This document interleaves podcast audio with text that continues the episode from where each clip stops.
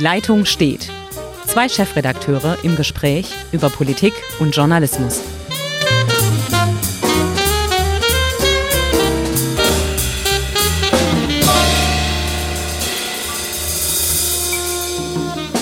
Hallo, mein Name ist Hendrik Roth, ich bin Chefredakteur der Schwäbischen Zeitung und heute gibt es ein etwas anderes Format von Die Leitung steht, denn ich sitze hier mit meinem Kollegen Sebastian Heinrich kommenden Montag bei unserem normalen Aufnahmetermin bin ich verhindert, ist Uli Becker von der SWP verhindert und deshalb sprechen wir heute mit einem schwäbischen Zeitungsspezial über Antisemitismus. Hallo, Herr Heinrich. Hallo. Wir hatten jetzt drei große Veranstaltungen, beziehungsweise wir haben immer noch die Anne-Frank-Ausstellung im Haus.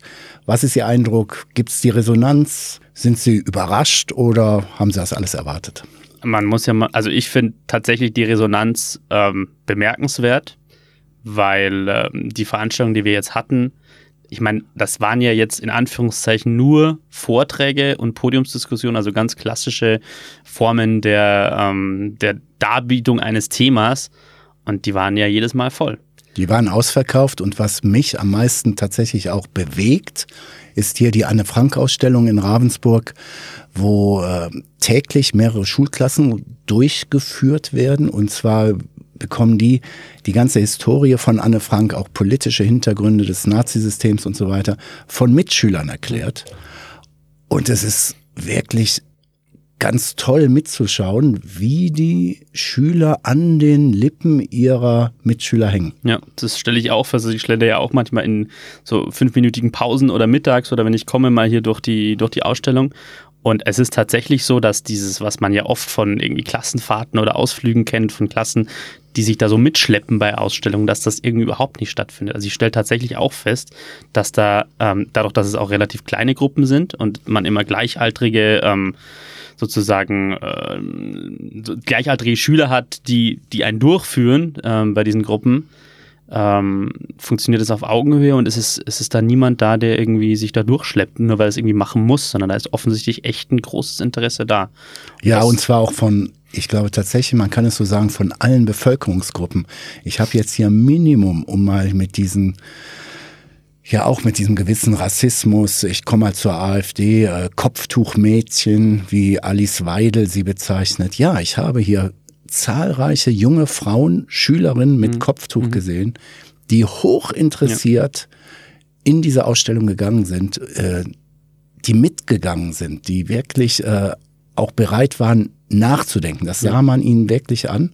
Ja. Und deshalb funktioniert es ganz toll. Ich hätte noch eine Sache zu erzählen, ähm, die mich sehr bewegt hat, war, es hat hier vor kurzem ein Schüler ältere Leser der Schwäbischen Zeitung durch die Ausstellung geführt. Und der Junge war 16 von einem Gymnasium hier in Ravensburg. Der hat das so hervorragend gemacht und hat ähm, mit wirklich echtem Wissen den deutlich älteren Menschen erklärt, was damals geschehen ist. Und dann gab es innerhalb dieser Gruppe mhm. Diskussionen, wie sie die Nachkriegszeit erlebt haben, mhm. wie ihre Eltern, mhm. wie ihre Lehrer die Nazizeit weggedrückt haben. Mhm. Und allein diese Debatte war es schon wert, dass hier die Ausstellung stattfindet. Ja. ja. Ich finde, das ist sehr, sehr hilfreich tatsächlich, um, um Vorurteile ganz unterschiedlicher Art abzubauen. Das sieht man auch bei so Sachen. Und ähm, das, das gefällt mir, auch dieser konstruktive Ansatz. Also man, man tendiert ja ein bisschen dazu in Zeiten, in denen ähm, gewisse, ja, der Antisemitismus, der Rassismus scheinbar stärker wird, wobei die Frage ist, vielleicht nehmen wir ihn jetzt einfach jetzt äh, viel stärker wahr als früher. Ähm, dass man einen konstruktiven Ansatz wählt und dem ganz offensiv entgegentritt und dann merkt, oh, da gibt es eine ganz große Menge von Menschen da draußen, die ticken ganz anders und die sind sehr zugänglich für so Sachen und die sind sehr überlegt und sehr vernünftig und ähm, 不是。Ja, die, die, die sind wiss, wissbegierig. Also das, was Sie erzählt haben mit den, mit den muslimischen, ähm, mit, mit, den muslimischen Schülerinnen, das deckt sich so ein bisschen mit dem, was ein israelischer Kollege von mir, Igal Avidan heißt der, der, der setzt sich sehr viel mit, mit Nahostthemen, aber auch mit jüdischem Leben in Deutschland auseinander. Der erzählt auch immer, der hat viel mit äh, Gedenkstättenleitern von, also KZ-Gedenkstätten gesprochen in Deutschland. Der sagt auch, er habe tatsächlich noch nie, also da erzählt niemand, dass er Probleme hätte mit muslimischen Jugendlichen, sondern im Gegenteil, er stellt ganz oft fest, dass was Sie beschrieben hatten, da auch stattfindet. Also so ein Aha-Effekt und so ein betretenes Schweigen und, und Lernprozess offensichtlich, weil wir, wir müssen jetzt nicht um den heißen Reihe herumreden. Den, den Antisemitismus in muslimischen, gerade sehr ähm, also aus einer bestimmten Richtung erzogenen ähm, Menschen, den gibt's. Und der ist auch sehr gefährlich. Aber so, so, so Veranstaltungen zeigen, dass man dem doch begegnen kann. Ja, und bei dem Thema ist, gestern hatten wir auch Sascha Lobo hier, der berichtete ja, oder er hatte erstmal analysiert und auch gesagt, äh, ja, es gibt im Prinzip drei Formen von Antisemitismus derzeit. Das ist der rechte, der altbekannte bei uns, die Neonazis oder Altnazis und so weiter und so fort, die es halt von rechts betreiben. Es gibt ihn von links. Ähm, bei der Linken gibt es den, bei dieser ja, BDS-Bewegung, die halt versucht, Israel zu boykottieren, wo Israel-Kritik de facto reiner Antisemitismus ist. Und es gibt den von Muslimen hier, die halt eingewandert sind. Sie sind ja jetzt in Ihrem ganzen Lebenslauf ein sehr, sehr auf digital fixierter Journalist. Ähm, was sagen Sie denn zu den Grundpositionen, die Sascha Lobo gestern vorgetragen hat, nämlich, äh, dass die sozialen Medien massiv natürlich Antisemitismus fördern, mhm. weil sie wunderbare ja, Transmissionsriemen für Verschwörungstheorien sind? Ähm, ich, ich gehe sehr also ich muss ja dazu sagen, dass in meiner digitalen Sozialisation Sascha Lobo seit Jahren eine große Rolle gespielt hat. Also seine Kolumnen lese ich seit wirklich seit sehr langer Zeit. Ich höre seinen Podcast, der war auch eine Inspiration ein bisschen für die, den Podcast, den wir selber machen hier bei der Schwäbischen. Man kann ja auch gute Ideen klauen. So ist es, so ist es. Nee, ich meine, ich will sagen, Lobo war für mich immer ein sehr spannender Denker und jemand, der auch sehr feine Rezeptoren hat, finde ich, für, für Probleme. Und er ist, ähm, ich, ich, ich halte sehr, also dadurch, dass ich halt sehr stark digital sozialisiert bin und auch die sehr, sehr, sehr vielen positiven Dinge der Digitalisierung sehe, ähm, halte ich ihn für sehr glaubwürdig, weil er ähm, jetzt nicht aus so einem grundsätzlichen Kulturpessimismus her argumentiert, sondern einfach nüchtern sagt, hey Leute, da passiert was und das bringt unschöne, ähm, unschöne Entwicklungen mit sich und darauf müssen wir ganz dringend reagieren und wir dürfen sie nicht verpennen. Ähm, um auf Ihre Frage zurückzukommen, ich fand den Vortrag sehr, sehr spannend. Ähm, es war ja wirklich so ein, so ein Vortrag, der, ich glaube, viele Leute sehr erschüttert hat weil er wahrscheinlich Sachen aufgezeigt hat, die, die vielen überhaupt nicht bewusst sind. Ich habe auch Neues gelernt da. Ähm, aber er hat ja dann in der Podiumsdiskussion darauf auch gesagt, ähm, dass, das war jetzt die Natur des Vortrags, mal die Leute zu konfrontieren mit den Sachen, die passieren, mit den, den Gefahren, die es gibt. Und er hat dann ja in der Podiumsdiskussion auch über sehr viele positive Ansätze gesprochen, über Projekte, ähm, über ähm, journalistische Ansätze, die, die jetzt funktionieren, ähm, Mobilisationsmöglichkeiten, die für die liberale Demokratie wirken können. Und ähm, ja, insofern, ich würde wirklich jedem empfehlen, sich, sich, sich, sich, sich da also Sascha Lobo mal zuzuhören oder seine Texte zu lesen, weil er sich ganz intensiv auch in seiner Spiegel-Online-Kolumne damit, damit auseinandersetzt. Und einfach so, ja, es ist, er, er schärft die Sinne für, für Probleme, ohne kulturpessimistisch zu sein und sagen, Leute, legt das Smartphone weg, das ist alles böse und Teufels. Ja, aber da war mein Problem als Moderator war wirklich, ich habe ihn ja auch gefragt, ob er irgendwelche Antidepressiva für mich hat. Er hat sehr, sehr ausdrücklich oder eindrücklich formuliert, welche Macht Google, ja. Facebook, YouTube, WhatsApp und so weiter haben, um Menschen zu manipulieren, wo wir dann als ich sag's einfach mal ein bisschen flapsig, wir althergebrachtes Medium, sprich wir sind die Zeitung, wir sind zwar auch digital und so weiter, aber wo wir trotz allem nicht mit können, wenn Facebook irgendwas Wahnsinniges ausspielt.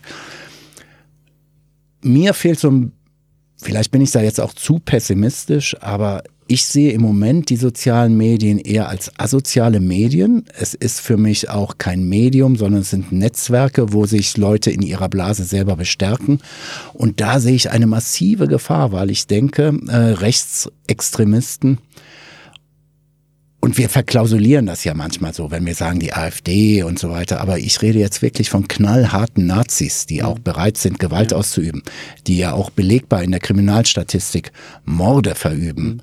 Mhm. Äh, dass die ohne sozialen Medien ist es so fast nicht mehr denkbar. Könnte man jetzt im mhm. Umkehrschluss sagen, so ein Bullshit. Soziale Medien gab es auch nicht im Dritten mhm. Reich geschenkt. Aber es gab da auch schon einen Medienbruch. Es gab den Volksempfänger. Also ich bekam ein neues, ein neues Medium, mit dem ich arbeiten konnte. Und jetzt habe ich wiederum, ja. wiederum neue Medien, um meine Hasspropaganda loszuwerden. Mhm. Ähm, ich sehe das mit den digitalen Ökosystemen ähm, deutlich optimistischer, weil auch eine Sache, die ich mitgenommen habe, ähm, ist, also ich habe ich hab, ich hab so eine zentrale Message, die ich mitgenommen habe, war zum einen, was Sascha Lobo auch explizit gesagt hat, dass ähm, das, was Facebook und Google tun, diese Übermacht, die sie haben, die findet ja nicht in einem luftleeren Raum statt, sondern die findet auch statt, weil es bisher ähm, oder über lange Zeit ähm, den, dem Staat, den staatlichen Institutionen nicht gelungen ist, sie im Zaum zu halten. Das ändert sich aber gerade. Das sieht man ja an, an Wettbewerbs, äh, also an Verfahren zum Beispiel ja. von der Frau Vestager, von der Wettbewerbskommissarin, an den Bußgeldern, die die Europäische Kommission schon verhängt hat gegen, gegen Microsoft, ähm, gegen Google so Sachen wie die DSGVO, also die Datenschutzgrundverordnung, über die man jetzt streiten kann vom Inhalt her. Aber Herr Lobert mein, aus meiner Sicht richtigerweise gesagt, dass die eine extreme Wirkmacht schon hatte. So vom, äh, okay, da ist jetzt ein Regelwerk, das hat, das hat globale Wirkung auf die Art und Weise, wie diese sozialen Netzwerke ähm, arbeiten. Will sagen, das ist das eine, wenn es öffentlichen Druck gibt, wenn wir, wenn unsere staatlichen Institutionen auch durch Basisdruck von der Bevölkerung dazu übergehen, stärker, stärker zu regulieren, so wie ja der Medienmarkt richtigerweise auch reguliert ist, dann kann sich da einiges bessern. Zum anderen, was Sie gerade gesagt haben, genau, das, wir leben in einem Zeitalter von einem Medienbruch, ähm, einem ganz starken Medienumbruch.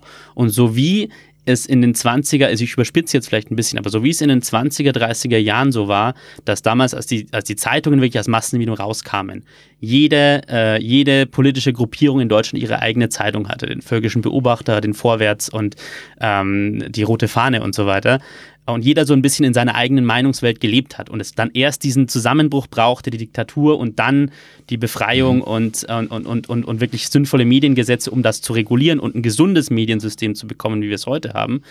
Ähm, in so, wir sind jetzt auch gerade in so einer Umbruchphase. Wir müssen halt schauen, dass nicht wieder das passiert, was damals passiert ist. Und ich glaube aber, der entscheidende Unterschied, und das ist jetzt der Punkt, warum ich optimistisch bin, und was zum Beispiel Michael Blume, der Antisemitismusbeauftragte des Landes Baden-Württemberg, der gestern auch da war, was der gesagt, ich glaube, der gewichtige Unterschied ist, das hat man, das merkt man bei so Veranstaltungen wie gestern, dass wir heute im Gegensatz zu den 20er, 30er Jahren ein, tatsächlich ein Land von Demokraten sind, wo ich vollkommen überzeugt bin, dass gibt ja, das zeigen ja schon die Wahlergebnisse, dass wir 70, 80 Prozent der Menschen mindestens haben, die voll hinter dieser Demokratie stehen und die sich in diesem Meinungskorridor der Demokraten bewegen. Ob das jetzt links oder eher rechts ist, aber das sind Demokraten. Das ist ein großer Unterschied zu, würde ich jetzt sagen, zu, zu damals. Zu Einspruch, euer Ehren, damit wir es auch ein bisschen spannender für die Hörer machen. Ähm, wir hatten auch im Zuge dieser Tagung über Antisemitismus Experten hier im Haus, die berichteten was Neonazis über Rockmusik mhm. hier im Verbreitungsgebiet der Schwäbischen Zeitung tun. Und zwar relativ bekannt. Äh, manche äh, Normalos in Anführungszeichen wissen sogar, was die tun mhm. und trotzdem werden sie nicht geächtet. Und es gibt tatsächlich hier Fälle, wo Rock oder was immer man diesen Bands unterstellt zu spielen, mhm. verbunden mit absoluter Nazi-Ideologie. Mhm. Also da wird der Holocaust äh, nicht nur verneint, nein, er wird gerechtfertigt. Ähm, Adolf Hitler wird hochgejubelt. Sie haben alle ihre Codenamen und so weiter. Und das passiert seit Jahren. Mhm. Und die Experten sagen, wir haben den Eindruck, dass es wächst. Mhm. Also ja, ich stimme Ihnen zu, dass natürlich 80 Prozent Minimum in dieser Republik demokratisch sind, aber es gibt auch viele unpolitische. Mhm. Und irgendwie hat man das Gefühl, und diese Leute, die anonym, also es saß auch einer bei uns auf dem Podium, der hat im Vor Vorfeld gesagt, Leute, bitte kein Foto von mir, mhm. weil ich bewege mich in Neonazi-Bereichen. Äh, dass da was brodelt mit einer, mit einem Potenzial, was einen Angst macht. Und äh, es ist ja keine Theorie der NSU. Diese Mörderbande äh, gilt es ja mit als gesichert, dass die sich richtig mit radikalisiert haben bei Skinhead, rechtsradikalen Rockkonzerten. Ja. Das ist richtig. Also ich möchte mich auch nicht miss, ich möchte mich jetzt auch nicht missverstanden fühlen. Also ich bin optimistisch, aber ich bin nicht blauäugig und ich will in keiner Weise irgendwie verharmlosen ähm, die Gefahr, die, der sich Menschen wegen äh, Antisemiten, Rechtsradikalen ähm, und so weiter ausgesetzt fühlen. Also jeder einzelne Mensch verdient da die volle Solidarität und niemand verdient es, dass irgendwie das kleingeredet wird. Und das will ich in keiner Weise tun. Ähm, ich sage nur, ähm, da, auch das, was Sie beschrieben haben, Sie, Sie, sagten ja, der NSU, der sich eben in den 90ern, also da, wo diese Radikalisierung in den 90ern stattfand, das betraf ja nicht nur das Trio, sondern ganz viele andere Menschen. Und ich als jemand, der in den 90ern äh, in Bayern auf, einem, in, auf der Grundschule war zum Beispiel ähm, und, und, dann später auf dem Gymnasium, ähm, habe den Eindruck, das ist jetzt wieder der, der positivere, ähm, der, der, positivere Ansatz, dass ähm, der gesellschaftliche Mainstream, dass sich da einiges gebessert hat. Ich will es äh, genauer machen als ich auf der, auf der Grundschule in Bayern war und später auf dem Gymnasium, war es völlig normal, dass teilweise übelste Türkenwitze gemacht wurden oder ähm, meine Familie, um eine kleine persönliche Note mit reinzubringen, meine, meine, meine, meine Mutter hat in den 90er Jahren ähm, bei uns im Ort, Vorort von, Regen, von Regensburg ähm, eine bosnische, eine kosovarische Flüchtlingsfamilie.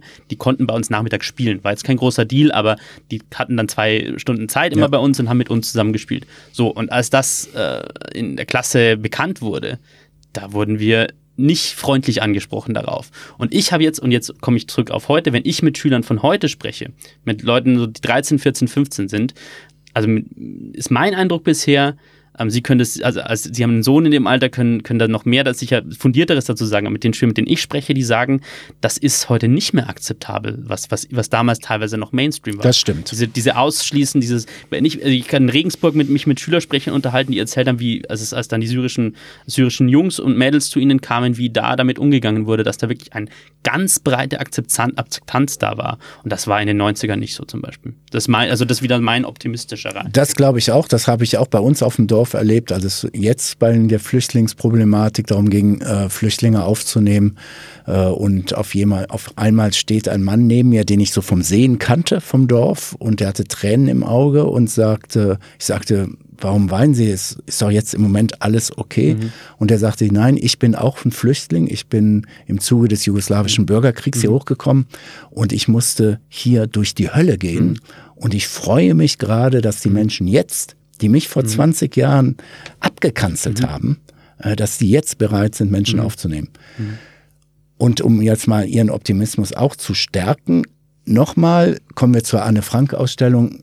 Wirklich, es ist beeindruckend, mit welchem Interesse mhm. und was, Sie hatten eben gesagt, Wissbegierigkeit, ja, die ist da. Die Wissbegierigkeit ist da. Was ist damals passiert? Mhm. Und anders als die Rechten uns immer versuchen einzu, trichtern, nicht um irgendwelche Schuldgefühle oder Schuldreflexe hervorzuheben, sondern die möchten wissen, was ist passiert, wie muss man sich verhandeln, dass sowas in der Zukunft einfach unmöglich ist. Ja.